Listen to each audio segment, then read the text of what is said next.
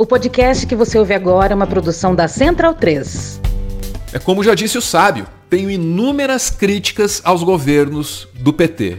Mas diante da monstruosidade dos bolsonarentos, fodam-se todas elas. Então, bundão é o Jair. Medo e delírio em Brasília. É uma canalice que vocês fazem.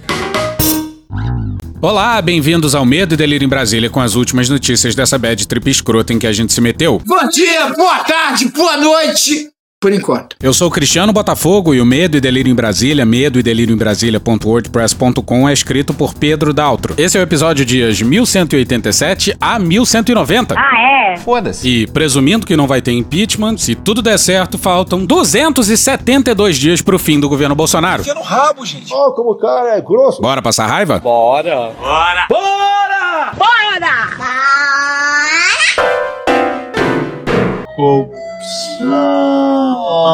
E mais uma vez, e precisa ser apontado aqui, os jornalistas do Estadão trazem mais um furo. De novo! A gente com razão esculhamba. O terrível editorialista do Estadão! Esculhamba a Cantanhede. Tá certa a indignação. Apesar dela já ter dito isso aqui. O Jair Bolsonaro é exatamente o pior presidente que eu conheci. Mas é da redação do Estadão que vem os principais furos nos últimos meses. O orçamento secreto, Me chama de corrupto, porra. os pastores do MEC, Você só receberá verba por intermédio de um pedido do pastor da Assembleia de Deus. e agora essa escandalosa compra de ônibus escolares. Gritar, pega centrão. Sim, dinheiro que era pra educação, fazendo a festa do Arthur Little e do Ciro Nogueira. Apesar do Ciro Nogueira já ter dito isso aqui. Bolsonaro eu tenho muita restrição porque é um fascista. não significa absolutamente nada. É verdade. Arthur Lira e Ciro Nogueira são os dois que mandam no Fundo Nacional de Desenvolvimento da Educação, o FNDE. Não tem como não dar errado. Vai dar errado. Porra, sabe como é que é, né? Afinal, é um. Ministério técnico. Bora pra eles, André Chalders, Breno Pires e Júlia Afonso no dia 2 no Estadão.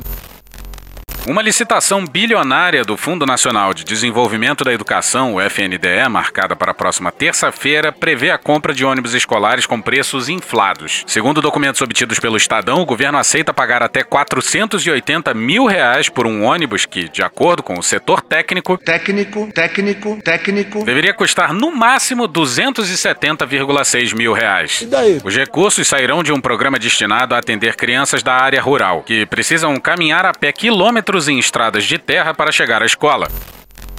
É aquela velha máxima. Passarinho que come cu não sabe a pedra que tem. Não, porra. Se filho da puta voasse, não se veria a luz do sol. Meio milhão de reais por ônibus. Ah, gastou dois milhões nas férias. Vai ter mais férias ainda pra ser gasto. Fique, fique tranquilo. Bolsonaro só sabe falar em corrupção, porque não tem mais o que falar. Inclusive, recentemente saiu um novo jingle de pré-campanha, e o jingle é quase inteiro falando do PT. Pois é, só fala em corrupção e o que mais tem nos últimos meses são casos de corrupção. Tem um grau aí de prisma na coisa. Não tem. O processo da concorrência, o que o Estadão teve acesso, mostra que o FNDE atropelou as orientações dos órgãos de controle e da própria área técnica, Técnico, técnico, técnico. que apontaram risco de sobrepreço nos valores dos ônibus que o governo aceita pagar. Tô ousado. O pregão permitirá a aquisição de até 3.850 veículos como parte do programa Caminho da Escola. O preço total ao final da compra pode pular de 1,3 bilhão para 2,045 bilhões, com aumento de até 55% ou 732 milhões de reais. E olha o Valdemar na cena do crime. Política é isso.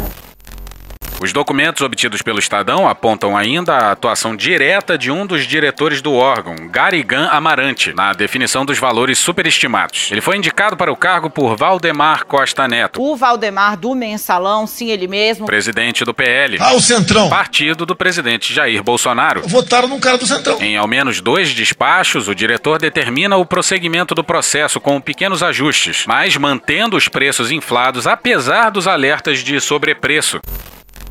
Esse é o Brasil do futuro. Quem controla a verba do MEC é Arthur Little, Ciro Nogueira e Valdemar Costa Neto. É nova política, porra. É a festa da nova política. Mas é isso aí. Superfaturamento de compra de ônibus para crianças em áreas rurais. Mas agora vamos falar dele. Esse Braga Neto, Porque o orçamento secreto valia até pra pasta da defesa, comandada pelo Braga Neto. esse Braga Neto. E estamos falando de. Um milhão de reais. Não, porra, antes fosse, né? Estamos falando de 558 milhões de reais. Bora pro Patrick Camporês no dia 3 no Globo. Os recursos foram liberados em outubro de 2021 por meio do orçamento secreto, dispositivo de emendas parlamentares utilizado para contemplar aliados do governo em troca de apoio no Congresso. O que não se sabia até hoje é que a pasta militar também utilizou esse mecanismo político sem transparência e critério. Maldito, me ligo, me Eita porra. A informação só veio à tona recentemente graças a uma decisão do Supremo Tribunal Federal STF que obrigou a divulgação desses dados. Do valor de 558 milhões de reais, 401 milhões atenderam a 11 senadores, sendo a maioria deles governista. Coube a esse seleto grupo de parlamentares próximos a Bolsonaro, sem o viés ideológico, decidir como e onde esse dinheiro público seria aplicado. Em geral, em seus redutos eleitorais, sem necessariamente ter relação com a atividade da pasta militar. A maior parte desses recursos foi desembolsada pelo Ministério da Defesa em 2021 sob a gestão de Braga Neto. Esse bosta Braga que é um neto. O dinheiro foi repassado a municípios por meio do programa Calha Norte, criado na década de 80 diante de uma preocupação dos militares com a Amazônia. Calma. O objetivo dessa ação é investir em projetos de infraestrutura básica, aquisição de equipamentos e compra de bens para quartéis na região, principalmente em áreas distantes dos grandes centros urbanos. Segundo o levantamento do Globo, uma parte das emendas de relator destinadas pela pasta serviu a outro propósito: construir praças, passarelas de concreto e até para bancar obras de edifícios que vão abrigar as câmaras de vereadores em duas cidades do interior do Amapá, Tartarugalzinho e Cutias, e uma no Amazonas, Careiro, ao custo de um milhão e meio de reais cada. Irrigado pelo orçamento secreto, o caixa do Calha Norte dobrou de tamanho em 2021 e passou a atender redutos eleitorais de aliados do governo. E olha o caô dos malditos milicos. Por meio de nota, o Ministério da Defesa informou que o programa Calha Norte não leva em consideração a forma como os parlamentares indicam recursos, se as emendas que chegam são impositivas ou de relatoria, abre aspas, Seu Rolando Lero. mas sim se estão em conformidade com as diretrizes técnicas. Técnico, técnico, técnico. Mentiroso sem vergonha, vai pro inferno. Sim, tudo em conformidade com as diretrizes técnicas. Técnico, técnico. Chega! E a gente só descobriu essa última proeza verde-oliva porque o STF obrigou a divulgação dos dados. O órgão ainda afirma que, abre aspas, o ministro não interfere na destinação de recursos do programa Calha Norte. Fecha aspas. O ministério, porém, não explicou por que apenas 11 senadores tiveram a prerrogativa de enviar recursos via emendas de relator. Por que será? Fala aí, Mourão. Política não pode estar dentro do quartel. Se entra política pela porta da frente, a disciplina e a hierarquia saem pela dos fundos. O maior contemplado com os repasses da pasta foi o senador Márcio Bitar, do União Brasil do Acre, relator do orçamento de 2021 e responsável por indicar 203,7 milhões de reais a prefeituras de seu interesse. Pois é, um senador destinou mais de 200 milhões. Um senador. Lá vamos nós nos valer de um general que afeta por aí algum arrependimento. Mas a gente não engana. Ah, nesse caso é craseado. O mesmo Patrick Camporês, no mesmo dia 3, no mesmo jornal o Globo. O cara é uma máquina. É um gigante pra ninguém botar defeito. Abre aspas. Em nenhum momento na minha vida militar vi recursos da defesa sendo empregados de forma política para atender interesses outros que não sejam a missão constitucional das Forças Armadas. Eu nunca vi isso. Uma decepção. Fecha aspas, afirma o general da reserva Paulo Chagas, que já foi chefe de gabinete do Estado-Maior do Exército e, nas eleições de 2018, chegou a declarar voto em Jair Bolsonaro. E como Pedro Daltro é sadomaso, foi lá no DefesaNet ver o que, que eles estavam falando sobre esse escândalo. Foi mal, tava doidão. E como não tinham muito o que dizer, se saíram com uma frase curtíssima. Matéria de O Globo dentro do conceito coup de presse. É o quê? Coup de presse. Quê? Coup de presse. Teu cu, teu Coup de presse, cujo único foco é causar o máximo desgaste possível às Forças Armadas. Esse cara é o cara que fica reclamando do mimimi, mas no fundo é ele, entendeu? É ele que é o mimizento. Já que eu já ouvi isso antes? E por que essa perseguição às Forças Armadas por parte da esquerda? Porque nós, das Forças Armadas, sempre fomos o último obstáculo para o socialismo. Por que, que sucatearam as Forças Armadas ao longo de 20 anos? Porque nós, militares, somos o último obstáculo para o socialismo. Isso tudo é para desgastar as Forças Armadas, desacreditar as Forças Armadas perante a opinião pública. Que eu sempre disse, as Forças Armadas são o último obstáculo para o socialismo. Por que, que os militares foram deixados em um segundo plano? Por esses que há 20 anos ocupavam o Planalto? Porque os militares simplesmente são o último obstáculo para o socialismo. Pois é, eles adoram esse conceito de coup de presse. Que se fosse seu, seria o Teu. coup de presse. O golpe da imprensa. E é sempre hilário ver os militares denunciando golpes alheios, né, cara? Pelo amor de Deus. Ouve o que tá falando. Aí a gente já falou aqui da história do assassinato do embaixador José Jobim. É um episódio símbolo que demonstra, que desnuda a corrupção que corria desenfreada na ditadura, sem órgãos de controle, com imprensa censurada e com o STF no bolso deles. Pois bem, o Orlando Calheiros e o Alcísio Canete recentemente lançaram um podcast sobre esse caso, que a gente recomenda fortemente. O nome é Cálice. Dá uma olhada lá, que vale a pena.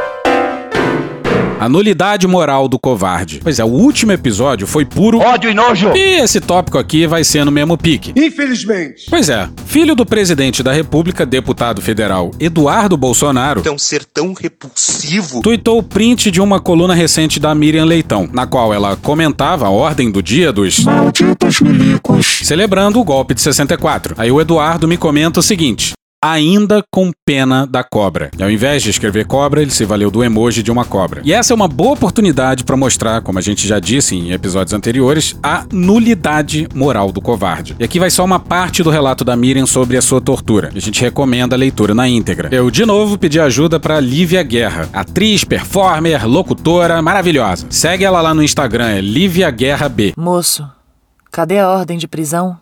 O homem botou a metralhadora no meu peito e respondeu com outra pergunta. Essa serve? Sobre mim jogaram cães, pastores babando de raiva. Eles ficavam ainda mais enfurecidos quando os soldados gritavam: terrorista, terrorista! Pareciam treinados para ficar mais bravos quando eram incitados pela palavra maldita. O homem que de fato mandava naquele lugar, naquele tempo, era o capitão Guilherme, o único nome que se conhecia dele. Ele era o chefe do S2, o setor de inteligência do batalhão. Todos os interrogatórios e torturas estavam sob a coordenação dele. Ele pessoalmente nada fazia, mas a ele tudo era comunicado. Nesse primeiro dia, me deu um bofetão, só porque eu o encarei. Nunca mais me olhe assim! Fui levada para uma grande sala vazia, sem móveis, com as janelas cobertas por um plástico preto. Com a luz acesa na sala, vi um pequeno palco elevado onde me colocaram de pé e me mandaram não recostar na parede. Chegaram três homens à paisana, um com muito cabelo, preto e liso, outro ruivo e um descendente de japonês. Mandaram eu tirar a roupa, uma peça a cada cinco minutos. Tirei o chinelo, o de cabelo preto me bateu. A roupa! Tira toda a roupa! Fui tirando, constrangida, cada peça. Quando estava nua, eles mandaram entrar uns dez soldados na sala. Eu tentava esconder a minha nudez com as mãos. O homem de cabelo preto falou: Eu posso dizer a todos eles para irem para cima de você, menina. E aqui não tem volta. Quando começamos, vamos até o fim. Os soldados ficaram me olhando e os três homens à paisana gritavam, ameaçando me atacar. Um clima de estupro iminente. O tempo nessas horas é relativo, eu não sei quanto tempo durou essa primeira ameaça. Viriam outras. Eles saíram e o homem de cabelo preto, que alguém chamou de Dr. Pablo, voltou trazendo uma cobra grande, assustadora, que ele botou no chão da sala. E antes que eu a visse direito, apagaram a luz. Saíram e me deixaram ali, sozinha com a cobra. Eu não conseguia ver nada, estava tudo escuro, mas eu sabia que a cobra estava ali. A única coisa que lembrei naquele momento de pavor é que cobra é atraída pelo movimento. Então eu fiquei estática, silenciosa, mal respirando, tremendo. Era dezembro, um verão quente em Vitória, mas eu tremia toda. E não era de frio, era um tremor que vem de dentro. Ainda agora, quando eu falo nisso, o tremor volta. Eu tinha medo da cobra que não via, mas que era minha única companhia naquela sala sinistra. A escuridão, o longo tempo de espera, ficar de pé sem recostar em nada, tudo aumentava o sofrimento. Meu corpo doía. Eu não sei quanto tempo durou esta agonia. Foram horas. Eu não tinha noção de dia ou noite na sala escurecida pelo plástico preto. E eu ali, sozinha, nua. Só eu e a cobra. Eu e o medo. O medo era ainda maior porque eu não via nada, eu não sabia que a cobra estava ali, por perto. Eu não sabia se estava se movendo, se estava parada, eu não ouvia nada, não via nada. Não era possível nem chorar, poderia atrair a cobra. Eu passei o resto da vida lembrando dessa sala de um quartel do Exército Brasileiro. Eu lembro que quando aqueles três homens voltaram, davam gargalhadas, riam da situação. Eu pensava que era só sadismo, eu não sabia que na tortura brasileira havia uma cobra, uma jiboia usada para aterrorizar e que, além de tudo, tinha o apelido de Miriam. Eu nem sei se era a mesma. Se era, talvez fosse esse o motivo de tanto riso. Miriam e Miriam juntas na mesma sala. É dessa cobra aí que o Eduardo Bolsonaro tem pena. E não tem a menor dúvida. Se fosse o Eduardo Bolsonaro no lugar da Miriam, ele teria uma síncope e desmaiaria. Essa era a graça, imagino. Doutor Pablo voltou depois com outros dois e me encheu de perguntas, as de sempre. O que eu fazia, quem conhecia. Me davam tapas, chutes, puxavam meu cabelo, bateram com a minha cabeça na parede. Eu sangrava na nuca. O sangue molhou meu cabelo. Ninguém tratou da minha ferida. Não me deram nenhum alimento naquele dia, exceto um copo de suco de laranja, que, com a forte bofetada do capitão Guilherme, eu deixei cair no chão. Eu entrei no quartel com 50 quilos de peso, saí três meses depois pesando 39 quilos. Eu cheguei lá com um mês de gravidez e tinha enormes chances de perder o meu bebê. Foi o que o médico me disse quando saí de lá com quatro meses de gestação. Eu estava deprimida, mal alimentada, tensa, assustada, anêmica, com carência aguda de vitamina D por falta de sol. Nada que uma mulher deve ser para proteger seu bebê na barriga.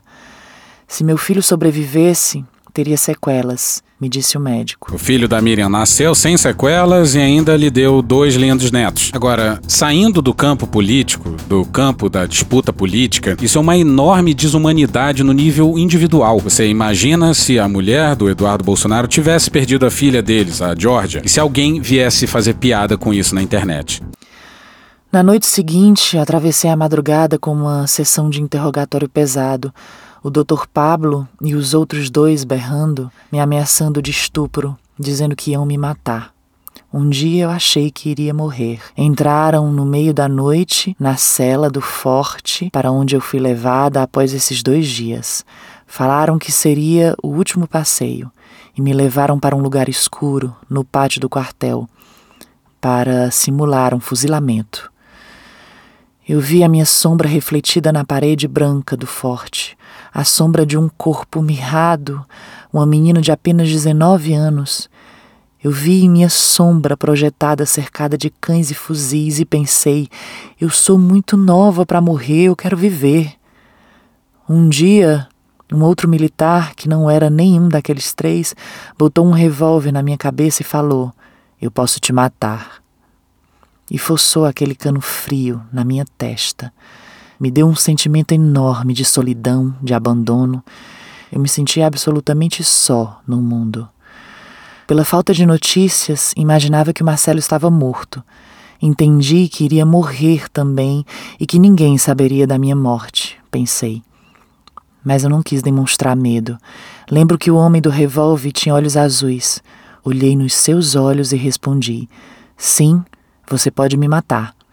E repeti, falando ainda mais alto, com ar de desafio: Sim, você pode. Olha, a gente pode falar o que quiser da Miriam Leitão no que tange a economia. Nesse ponto aí, somos, deveríamos ser, aliadíssimos. Então, a gente pode falar. Que mulher, senhoras e senhores. E vamos parar de achar que todo mundo tem que ser igualzinho a gente. Um dos interrogatórios foi feito na sala do capitão Guilherme, o S2, que mandava em todos ali. Era noite, ele não estava, e me interrogaram na sala dele. Lembro dele porque havia na parede um quadro com a imagem do Duque de Caxias. Estava ainda com o biquíni e a camisa. Era a única roupa que eu tinha, que me protegia. Nessa noite, na sala, de novo fui desnudada e os homens passaram o tempo todo me alisando, me apalpando, me bulinando, brincando comigo. Um deles me obrigou a deitar com ele no sofá. Não chegaram a consumar nada, mas estavam no limite do estupro, divertindo-se com tudo aquilo. Eu estava com um mês de gravidez e disse isso a eles. Não adiantou. Ignoraram a revelação e minha condição de grávida não aliviou minha condição lá dentro. Minha cabeça doía com a pancada na parede e o sangue coagulado na nuca incomodava. Eu não podia me lavar, eu não tinha nem roupa para trocar. Quando pensava em descansar e dormir um pouco à noite, o lugar onde estava de repente era invadido aos gritos, com um bando de pastores alemães latindo na minha cara. Não mordiam, mas pareciam que iam me estraçalhar se escapassem da coleira. E para enfurecer ainda mais os cães, os soldados gritavam a palavra que enlouquecia a cachorrada: Terrorista! Terrorista! E vamos pular para o final do relato. Minha vingança foi sobreviver e vencer. Por meus filhos e netos, ainda aguardo um pedido de desculpas das Forças Armadas. Eu não cultivo nenhum ódio, eu não sinto nada disso, mas esse gesto me daria segurança no futuro democrático do país. E fica aqui um beijo do tamanho do mundo para Miriam Leitão e um vai tomar no cu do tamanho do mundo para pusilanimidade do Eduardo Bolsonaro. E vamos voltar aqui pro texto do Pedro Ivo, que a gente colocou aqui recentemente, sobre o elogio ao torturador. Deve ser a quinta vez que a gente usa, mas certamente, infelizmente, não deve ser a última. Eu posso entender a identificação com um assassino. Há assassinatos e assassinatos. Vá lá, matar o rei sempre foi glorioso. A legítima defesa, a guerra justa e quanto mais. Mas a identificação com um torturador é a identificação com a covardia suprema. Pela memória do coronel Carlos Alberto Brilhante Ustra. Com o mais reles, o mais vil que um homem pode ser. Um herói nacional. Para fazer o elogio do torturador é preciso rebaixar-se primeiro a nulidade moral, a estaca zero, a animalidade. Coronel Brilhante Ustra meu herói. De toda essa infâmia que nos rodeia, o que me causa mais asco é que isso tenha sido normalizado. Não é o ódio, que até o ódio tem a sua ocasião, é a covardia, muito mais terrível, a nulidade moral do covarde. O Eduardo escreveu a frase agora, mas originalmente ela é do pai. Vai aí a seguir um trecho de uma entrevista do Matheus Leitão, que é filho da Miriam Leitão, com o Jair Bolsonaro em 2017, se não me engano. Sobre a tortura sofrida pela minha mãe, minha mãe foi colocada com uma jiboia num numa sala do Exército Brasileiro é, e o senhor disse a seguinte frase, coitada da cobra. Sim, falei. O senhor reitera isso? Reitero. Reitero. Ela estava andando com quem? Qual o nome do elemento do PCdoB que estava com ela? Com quem ela andava? Se foi colocada jiboia na sala dela, não sei. É o que ela está dizendo. Não, ela não. Não, não, não sei, tá? sei. Isso, foi, isso, aconteceu. Não sei. Então o senhor reitera. O próprio Malhães disse que usava as cobras, né? Poxa, a cobra picou alguém? Matou alguém? Se é que houve cobra? Então você acha correto? se 20 mais anos. Você acha não, correto colocar uma mulher de 19 anos? Ela, eu te perguntei, ela andava, já que é tua mãe, agora você pode responder, ela andava com quem? Qual o nome do elemento do PCdoB que andava com ela? Partido Comunista Brasileiro. Qual era o nome? Militantes, ele era, ela era, era, militante. era estudantil, militante de base, Sim. tinha entrado no Partido Comunista. Comunista. Tudo bem. Os, os, os Onde impera o comunismo atualmente? O povo tem liberdade? Pois é, contorcionismo argumentativo no mínimo. E só no Brasil o exército torturou e matou e décadas depois continua mentindo. Isso não é só coisa do Bolsonaro, não. Vários generais louvam o Ustra, né, Mourão? Heróis matam. E por isso. Temos ódio à ditadura, ódio e nojo. A direita sem rumo. A direita criou um monstro e está sendo engolida por esse mesmo monstro, para surpresa de. Ninguém. Até pouco tempo atrás, os dois principais partidos de direita eram o PSDB e o DEM. O PSDB vive uma guerra interna constrangedora. Nas suas próprias prévias, o partido optou pela candidatura do Dória, mas na verdade estava esperando o Dória sair do governo de São Paulo para derrubar sua candidatura e colocar o Eduardo Leite no lugar. Que delícia, cara! O Dória ameaçou continuar no governo de São Paulo e depois recuou. E ainda meteu o caô que tudo foi planejado para ele ter apoio explícito do PSDB através da carta do presidente do partido. Fode, porra! Pô, se o cara tem que fazer isso para ter apoio dentro do próprio partido, é porque. Deu errado! E ainda assim, Leite saiu do governo do Rio Grande do Sul e tá com uma candidatura paralela. Ele sabe que o Dória não há de decolar e estará à espreita. Vou te pegar, vou te morder, vou te pegar, isso aí é Dória colhendo o que plantou com tanto afinco. Ele, que deu várias facadas no Alckmin, seu padrinho político, agora virou o alvo das facadas. Passarinho que come cu não sabe a pedra que tem. Passemos ao finado PFL, outrora Arena, o DEM, que se uniu à União Brasil, o novo nome do PSL, e o neto do ACM entregou o controle do novo partido ao Luciano Bivar. Por quê? Se o velho ACM tivesse vivo, teria comido o neto na porrada. Rolou um papo de que o ACM Neto ia sair do partido que ele ajudou a criar. Mas ele desistiu. E nesse ínterim, o Moro saiu do Podemos e foi pro União Brasil. Foi. Dedo no cu e gritaria. Pra começar, o Moro viajou pra se encontrar com o Luciano Bivar com o dinheiro do Podemos. Álvaro Dias deve ter ficado puto. Juiz Sérgio Moro. Fica na tua aí. E o Podemos só soube que o ex-juiz havia se bandeado pra outro partido pela imprensa. Cruel! Muito cruel! A mudança de partido foi anunciada explicitando que o Moro havia abandonado sua candidatura presidencial e que viria como deputado ou senador por São Paulo. Moro foi logo avisando que não havia desistido da sua candidatura, não. E na mesma hora, o ACM Neto e o Ronaldo Caiado escreveram cartas públicas, deixando claro que o Moro nem fudendo seria candidato a presidente pela União Brasil e que ele havia enganado o partido. Isso é mentira. E vocês sabem disso.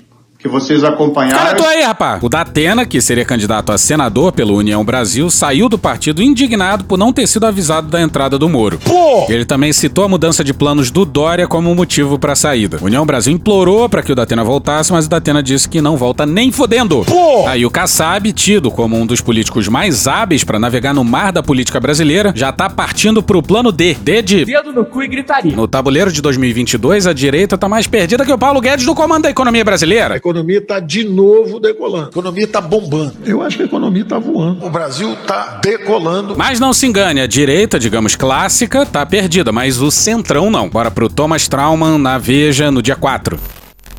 A janela de trocas partidárias no Congresso, encerrada na sexta-feira, dia 31, mostrou que a campanha do presidente Jair Bolsonaro é considerada pelos deputados a melhor opção para que eles se reelejam em outubro. Não, brother. Nos 30 dias de trocas, um de cada quatro deputados trocou de partido. Das 135 trocas, 79 foram em direção às três legendas da aliança bolsonarista: os partidos liberal, progressistas e republicanos. Ih, rapaz. É um sinal evidente de que, ao contrário do que apontam as pesquisas, para quem depende da política, a candidatura Bolsonaro tem chances reais de vitória. A gente tem algumas dúvidas aí. Uma é se eles realmente acreditam nas chances de vitória desse governo militar, ou se, no caso deles, tudo se resume, no final das contas, a Dinheiro! E talvez o voto bolsonarista para deputados e senadores, por exemplo, seja popular o suficiente e dividido entre menos candidatos. Eu dou um caso hipotético, deixar bem claro, um caso hipotético. Mas pelo bem da nossa sanidade mental, a gente acredita que é tudo por dinheiro.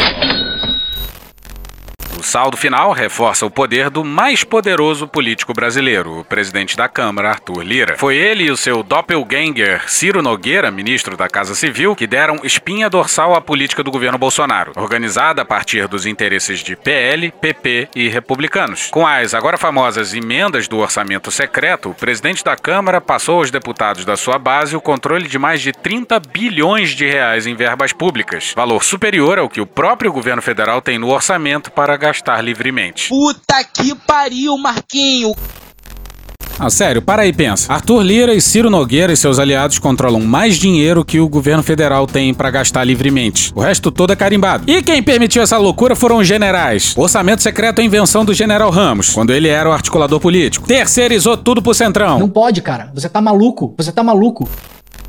Com o novo mecanismo no orçamento, um prefeito, ao chegar em Brasília, em busca de recursos para sua cidade, não pede mais ao taxista para pegar o eixão e chegar à esplanada dos ministérios, mas sim a L4, o caminho mais rápido para o Congresso. É nos gabinetes dos deputados que os prefeitos garantem as verbas para a reforma de uma estrada ou a construção de uma nova escola. O orçamento secreto deu aos deputados um poder inédito sobre os prefeitos, que será retribuído na campanha de outubro.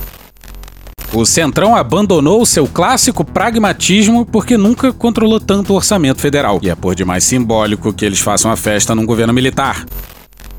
Lira também fez aprovar o reajuste do Fundo Público Eleitoral de 2,1 bilhões de reais para 4,9 bilhões, dando aos partidos uma autonomia sobre os financiadores privados que nunca tiveram. Como as doações de empresas estão proibidas e a de particulares tem limitações pela Receita Federal, os candidatos estão nas mãos dos seus partidos, que controlam qual candidato vai receber quanto. Isso naturalmente favorece quem já tem mandato, e na prática vai funcionar como se o Brasil tivesse listas partidárias. Ao permitir aos deputados tanto poder político político, Arthur Lira garantiu para si a fidelidade da maioria da Câmara. Parte expressiva dos deputados que, em março, embarcaram nos três partidos bolsonaristas estavam cumprindo ordens de Lira. O presidente da Câmara ficará feliz caso Bolsonaro se reeleja, mas o seu projeto real é a sua própria reeleição em fevereiro de 2023. Para isso, a derrota de Lula, que já anunciou que pretende acabar com o orçamento secreto, é fundamental. Por isso, aposta em Bolsonaro. Um cenário de Lula no Palácio do Planalto e Arthur Lira na presidência da Câmara será de turbulência com potencial de repetir os embates de Dilma Rousseff e Eduardo Cunha entre 2015 e 2016. Eles já se imaginam vivendo num outro regime de governo diferente do que era quando o PT governava, que eles chamam de semipresidencialismo implantado. Esse semipresidencialismo implantado se dá graças ao orçamento secreto, que é a RP9, né, a rubrica RP9 do orçamento, mais o fundo partidário. Ou seja, quando antes as alianças se formavam com a distribuição de ministérios para os partidos aliados e de porteira fechada, como eles dizem, né, em que um partido podia fazer o que quisesse com os cargos lá dentro, hoje eles alegam que isso não é preciso mais, não é preciso mais barganhar apoio em troca de um ministério, porque eles têm as emendas impositivas, eles têm o RP9 e têm o fundo partidário, ou seja, eles conseguem ficar na oposição ao governo até esticar a corda, pelo menos no primeiro, segundo ano de governo, que é quando o governo mais precisa do apoio do Congresso, justamente para fazer as suas promessas de campanha andarem, e que esses três fatores, RP9, fundo partidário e emenda positiva, permitem que esse centrão que hoje apoia o Bolsonaro não se veja obrigado a apoiar o Lula logo de cara, porque ele está bem servido de dinheiro. Realmente mostra que a vontade de dialogar do centrão, ela sempre está muito atrelada ao que ele vai receber em troca. Vai custar mais caro do que sempre custou. Justamente porque eles têm o domínio do orçamento secreto, que, ou seja, tem, de certa forma, o domínio sobre um dinheiro que poderia ir para a base, para os deputados da base do próprio governo. Então, acho que o resumo é esse: vai custar mais caro. Pois é, turbulência com o presidente da Câmara e custo alto do Centrão. Quem tá otimista com 2023 tá errado, porque com Bolsonaro fora do poder vai ter um pouco menos de dedo no cu e gritaria. Mas ainda assim vai ter dedo no cu e gritaria. Pra caralho! Que Deus tenha misericórdia dessa nação. E hoje ficamos por aqui. Veja mais, muito mais em medo Brasília.wordpress.com, o blog escrito por Pedro Daltro. Queria começar agradecendo a maravilhosa Lívia Guerra, que gravou pra gente o relato da Miriam Leitão. Segue ela lá no Instagram, é Lívia Guerra B, B de bola. E esse episódio ou áudios de Meteoro Brasil, programa do Datena, Gil Brother, o All de Petrópolis, Hermes e Renato, Carla Bora, Choque de Cultura, Galãs Feios, TV Pública de Angola, Cine Trash, Estadão, Poder 360, Rádio Band News FM, Tiago Arruda, Metrópole, CNN Brasil, TV Brasil, Programa Silvio Santos, Arquivo X, Mark Snow, Diogo Defante, Rede Globo, BM CBDF, Dom e Juan, Comando para Matar, Midcast lá do B do Rio, TV Câmara, UOL, Molejo, Samuel Mariano, Psirico, Januário de Oliveira, Desmentindo Bolsonaro, Porta dos Fundos, Cartoon Network, Intercept Brasil, Foro de Teresina, Leandro Rassum, Conversas Cruzadas, Fala MR do Maurício Ricardo, Regina Roca, Chico Botelho, TV Senado, Planalto, Globo News, Podcast Panorama CBN e The Office. Thank you! Contribua com a nossa campanha de financiamento coletivo. É só procurar por Medo e Delírio em Brasília no PicPay ou ir no apoia.se barra medo e delírio. Porra, doação ao caralho, porra. Não tem nem dinheiro pra me comprar um jogo de videogame, morou, cara? Pingando um capilé lá, vocês ajudam a gente a manter essa bagunça aqui. Assine o nosso feed no seu agregador de podcast favorito e escreve pra gente no Twitter. A gente joga coisa também no Instagram e no YouTube. E o nosso Faz Tudo Bernardo coloca também muita coisa no Cortes Medo e Delírio no Telegram. E agora a gente também tem uma loja, loja.medo e delírio em Brasília.com.br. Eu sou Cristiano Botafogo, um grande abraço e até a próxima. Bora passar a raiva junto? Bora! Permite uma parte? Não lhe dou a parte. Não lhe dou a parte. Já não vivemos sob Estado democrático de direito tem tempo. As instituições já foram aparelhadas pela família Bolsonaro. Eduardo Bananinha pode agredir uma mulher porque ele é um dos quatro príncipes herdeiros do populista com vocação autocrática que está lá na presidência e que não tem a menor intenção de deixar a presidência. A gente teve nos últimos dias o Bolsolão do MEC, depois o caso dos ônibus superfaturados, Braga Neto, que é o provável vice do Bolsonaro nessas eleições, está sendo acusado de direcionar milhões do orçamento secreto para fins eleitoreiros, incluindo aí uma capela funerária de 400 mil reais. E essa é só uma das muitas denúncias que circulam sobre ele, Braga Neto, desde o início do governo. Esse governo, isso também não é novidade, foi o que tirou o centrão das sombras, ele sempre teve aí, e trouxe para o protagonismo, sem constrangimento, porque com a PGR no bolso, o Congresso no bolso, a Polícia Federal no bolso, setores do Judiciário no bolso, o governo está blindado. O mecanismo foi quase todo dominado por essa turma. O Brasil é o país aparelhado. Então, sim, interessa para o bolsonarismo fazer a imprensa se indignar com um ataque nojento a uma mulher. Sim, é nessas horas que o Bolsonaro cita Brilhante Ustra. Ele não faz isso toda semana. O bolsonarista radical é um escroto e acha isso tudo normal? Sem dúvida é. Alguns até se divertem vendo uma comunista Air quotes. tendo que revisitar seus traumas. Sim, são sádicos. Eles são adeptos dessa cultura troll de internet. Eles sabem se vitimizar quando é com eles e chamar de mimimi quando são eles atacando os outros. Tem cinismo e eles sabem que é cinismo. Quem posta e quem lê. Eles precisam alimentar seus grupos e os seus perfis. E se eles não encherem esses perfis com diversionismo que gera engajamento, como é o caso da ofensa contra a Miriam Leitão, o eleitorado vai ter que discutir o conteúdo da Miriam Leitão, ou a manchete do UOL, ou os ônibus superfaturados, ou os pastores corruptos do MEC, ou a festa do Braga Neto com dinheiro público. Puta que pariu. Porra! Porra! Porra! Porra! Putinha do poço. Problemas? Pornô. Pornô. Paralelepípedo de crack? Paralelepípedo de crack? Paralelepípedo de crack. Frente Putin. Frente Putin. Frente Putin. Presidente, por que sua esposa Michele recebeu 89 mil de Fabrício Queiroz? Parte terminal do aparelho digestivo. Pum. Que bom do bom. Agora, o governo tá indo bem. Eu não errei nenhuma. Eu não errei nenhuma. Zero. Porra! Será que eu tô errando falar isso daí? Não tem como não dar errado. Vai dar errado. Tem tudo para não dar certo. O cu dilatado. Pra reagir, não adianta colocar cropped. Tem que tirar o título e votar, caralho. Se liga, hein? Te falam de democracia, você nunca vê resultado. Se dava pra algo mudar, já tinha mudado. Tu acha que não manda nada, tu fica com a cara magoada. Acha que tudo é piada, tudo que falaram é conto de fada. De dois em dois anos vem a nossa chance de mexer um pouco e influenciar. Não dá pra perder o momento de dizer o que a gente pensa. Tu sabe, tu pode tão pouco e o pouco que tem não vai desperdiçar. Então vai no TSE, tira o título pra tu votar. É só você entrar no site do Tribunal Superior Eleitoral, que é tse.jus.br. Aí você clica nos três risquinhos que estão ali na barra superior, e aí depois em Eleitor e Eleições. Depois em Tire seu título. Aí vai aparecer um monte de coisa escrita, depois você desce até iniciar seu atendimento à distância. Aí é só seguir as instruções. Pô, tu é jovem, tu é safo. Vão te pedir fotos de alguns documentos. Um documento de identificação brasileira oficial, um comprovante de residência atualizado e também, caso você seja do sexo masculino e tenha mais de 18 anos, certificado de quitação do serviço militar. Dá pra ser um pouquinho mais fácil? Dava. Mas porra, tá fácil pra caceta já, né? Então entra lá agora se você ainda não tem o título. Tu sabe, tu pode tão pouco e o pouco que tem não vai desperdiçar. Então vai no TSE, tira o título pra tu votar. Se liga, hein?